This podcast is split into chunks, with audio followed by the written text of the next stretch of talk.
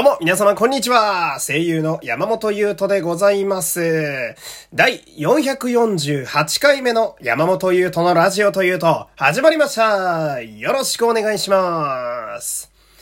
あのー、びっくりしたんですけどね。うん、まあ私こう、そんなに大きくはないアパートに住んでね。で、家の中からこう、個人ブースというか、えー、自分なりのこう、防音の環境を作ってですよ。えー、いつも皆様にこうしてね、こう、声をね、お届けしているわけなんですけれども。あのー、このアパートのちょうどたり隣がですね、ねあの、ガチガチの骨組みに、あの、囲まれておりまして、まあ、要するに何かっていうと、めちゃくちゃ工事始まったのよ。うん。で、まあ今はね、あの、ちょうど幸いなことにですね、まあ昼下がりというのもあり、まあ今多分休憩中なのかな？えー、工事のおじさまたちがね、汗を流していて、皆さんお弁当食べてね、あの、いらっしゃったんですけど、あの、要するに何が言いたいかっていうと、結構これからね、あの、音がカンカンカンカン入ってくるんちゃうかと。うん。やっぱね、真横ってちょ、正直あの、どんだけ防音頑張っても無理よ。うん、なんかね、このラジオへとよく出てくるヘリコプターとかはね、結構大丈夫な時あるんですけど、うん、さすがに真横で金属音はね、うん、ちょっとあるかもしれないんで、まあね、そういうの聞こえたら、今そういう時期なんやな、みたいな、えー、思っていただけると、まあ私としては助かるかなと。で、えー、今日はですね、え冒頭から、えお便り、え紹介させてください。えまずはですね、えこちらです。ラジオネーム、ミミさん、ありがとうございます。え、メールテーマ、お帰りなさいませ。お帰り。えー、朝ごはんにクッキー、えー、昼ごはんにいちごタルト、夕ごはんにいちごショートを食べました。ショートケーキだね。おやつは味噌ラーメンでした。美味しかったです。というね、えー、お便りが届いております。ありがとうございます。うーん、食ってますね どうした？どうした？どうした？あのー、初めてスイーツに出会った人類ですか？うん、その、あまりのこのスイーツというもののうまさにびっくりして、衝撃を受けすぎて毎食食っとるがなっていうね。うん。で、昼以降はその、ただの甘みじゃなくて、いちごの酸味を足すことで飽きが来ないようになってるやん、じゃないのよ。うん。で、その、おやつに味噌ラーメン入れて、しょっぱさを加えることも忘れていないっていう周到さがね、うん、なんていうか、まあ、作詞というかね、うん、三国志だったらきっと孔明とね、呼ばれていた可能性があるんちゃうかと、えー、なかなかトンチキなお便りで今日始まっておりますけれどもね、うん、ケーキかいや、ケーキ食いてえな あケーキ食いたいっすね。うん。あれさ、ケーキってさ、なんであんなうまいんやろうね。うん。私ね、結構甘いもん大丈夫というか、えー、もりもりのホイップクリームでも全然食べれる人間なんですけど、うん。まあ、その、私は普段から結構ね、その、特にブラックコーヒーをよく飲むせいかね、まあ、それに合う、こう、甘いものって結構探しがちなんだけど、やっぱその、その、ピラミッドの頂点にいるのって、やっぱりケーキなんですよね、私の中では。うん。まあ、あとあれだな、今夏ってにね、近づいてるってのもあるんで、やっぱアイスケーキ、アイスケーキってわかるかな？まだあるのかな？アイスケーキをちょっと食べたいですね。うん、なんかね、小学校の頃になぜかアイスケーキがすごい好きだった時期があって、うん、なんか、誕生日だとかクリスマスのこう、それなりの日の旅にですね、親父にねだってたのを今思い出しましたけど、あれね、アイスケーキってその、バニラがベースになってる、まあ、白いやつ、うん。で、中にその、パリパリのチョコチップが入ってるタイプのアイスケーキあるんですけど、あれマジで無限に食えるからね。めちゃくちゃうまいんですよね、あれね。あ、これは、あれだな、ちょっと今ね、甘いもん控えてるんですけど、正直1ヶ月ぐらい。うーん、これ取り終わったらケーキ買いに行く流れやな。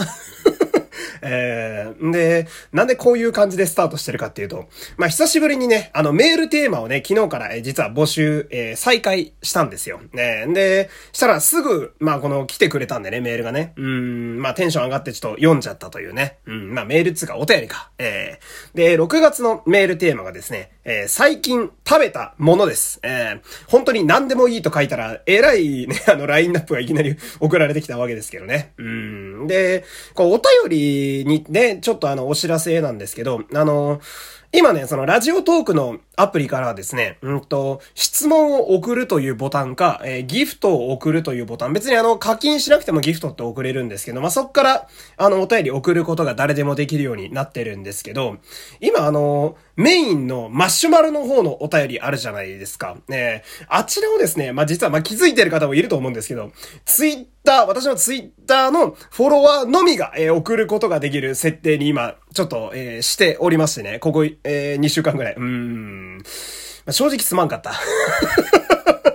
うん。ただね、その、もうちょっと俺が、その、人間体制を、まあ、つけるまで、えー、待っててほしいと言いますか。えー、だから、ちょっと他の場所で聞いてる人、ラジオトーク外のリスナーは今ちょっとお便り送りづらいと思うんですけど、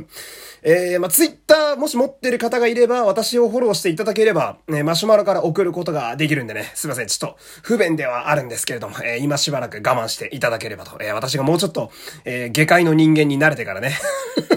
えー、はい、広げたいと思いますんで、えー、よろしくお願いいたします。でね、今日メインで喋りたいのがですね、このね、画像欄にも、うまそうでしょこれね。あの、これ私が作ったオムライスなんですけど、何を今日喋りたいかっていうとね、その、個人の作れる範囲内で、オムライスは正直極めたんちゃうかっていう話を今からしていきたいんですよ。えー、でも私はその、普段から結構、まあ、ちゃんとね、自炊をするタイプなんですよ。ねで、まあ、困った時に、あの、どうしよっかな、みたいな今日、うん、どうしよっかなって思った時によく作るのが、えー、まあ、この映ってるオムライスと、あとは親子丼でして、えー、で、まあ、料理をね、あの、少しでもされる方なら、ま、気づくと思うんですけど、この、まあ、その、オムライスと親子丼の二つって、食材が結構似通ってるじゃないですか。まあ、鶏鶏肉、卵、えー、玉ねぎ、そしてご飯というね。うん。で、まあ、味付けで、まあ、だから醤油ベースでお酒入れたりするか、それともケチャップを入れて、あの、まあ、ものによってはガーリックとか入れて、ように、和か洋かだけみたいな、味付けだけで、まあ、違うっていうところがあると思うんで、よく作るんですけど、まあ、その、昨日もオムライスを作ってまして、えー、で、できたのが、えー、この画像欄の、えー、載ってるものなんですけれども、いや、これね、あのー、まあ、手前味噌オブ手前味噌ですけど、正直めちゃくちゃうまかったんですよ。うん、まあ、なんだろうな。まあ、本当にいっぱい何度も作ってんだけど、歴代最高の味付けなんじゃないかなと。ええー、まあね、噛むたびに旨味が出てくるみたいな、すごいいいオムライスに仕上がったんですよ。この映ってるやつが。うん。で、その、まあ、いつもと基本作り方変えてなかったんですけど、昨日何が、まあ、違ったかというか、まあ、見つけたポイントみたいなのがありまして、まあ、これがね、玉ねぎなんですよ。ええー、玉ねぎ。ええー、もう、もうなんでしょうね。美味しいものを作るとなったら、まず玉ねぎに熱を入れて旨味を出すところからスタートっていうのが私の中での定説なんですけど、その、もう炒めた玉ねぎから出てくる旨味がですね、あの、どんな調味料よりもこう、優しくかつ味わい深く、あの、馴染んでくれるっていうのがあって食材に。うん。で、私の場合、まあ、手順としてはオムライス作るときは、一番最初に刻んだ玉ねぎと鶏肉を、まあ、じっくり炒めるんですよ。えー、で、あのー、なんだろうな、いつもだったら、いわゆる飴色になるまでじっくり炒めた後、そこからあのご飯投入みたいな感じやったんですけど、昨日はあえて、その、飴色になっても火を入れ続けて、玉ねぎがなんならちょっと焦げるぐらいまで炒めてみて、えー、そっから、えー、またいつも通りご飯入れてみたいな感じやったんですけど、したらその、焦がすぐらいまで行くと、うん、なんでしょうね。一緒に炒めてる鶏肉にも、ちょっとその旨味がなんかね、染みるようになりまして、えー、まあそれがそのさっき言った噛むほど旨味が出るにつながるわけなんだけど、うん。で、さらにその、いつもね、その、卵とチキンライスじゃないですか。オムライスといえば。えー、この二つやと思うんですけど、